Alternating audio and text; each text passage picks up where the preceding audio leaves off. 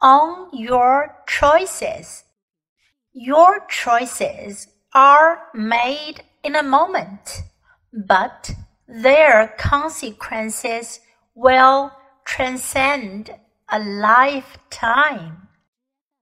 Eat this greasy, high calorie hamburger or prepare a healthy salad. Sleep in and barely get to work on time or wake up at 5 a.m. to work on your side business before going to work at your day job. Stop trying the moment you get rejected or swallow your pride and keep going despite hearing no dozens of times. It takes only a moment to make the wrong choice and jeopardize your future. What feels like an insignificant decision today can have a great lasting impact on your future. Each choice sets a precedent and when you make the same wrong choice several times in a row, it becomes your standard modus operandi.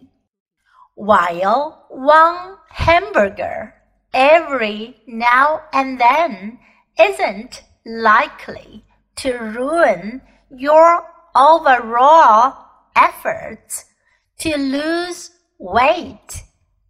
Underestimating the impact of repeatedly making the wrong choice can profoundly affect you over the course of the rest of your life.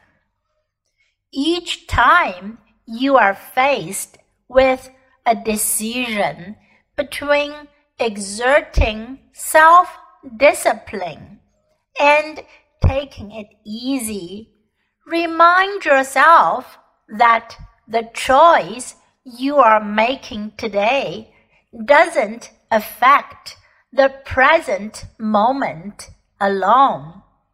A momentary decision can and often will reverberate for many years or even decades into the future. On your choices, your choices are made in a moment, but their consequences will transcend a lifetime. Eat this greasy, high calorie hamburger or prepare a healthy salad. Sleep in and barely get to work on time, or wake up at 5 a.m. to work on your side business before going to work at your day job.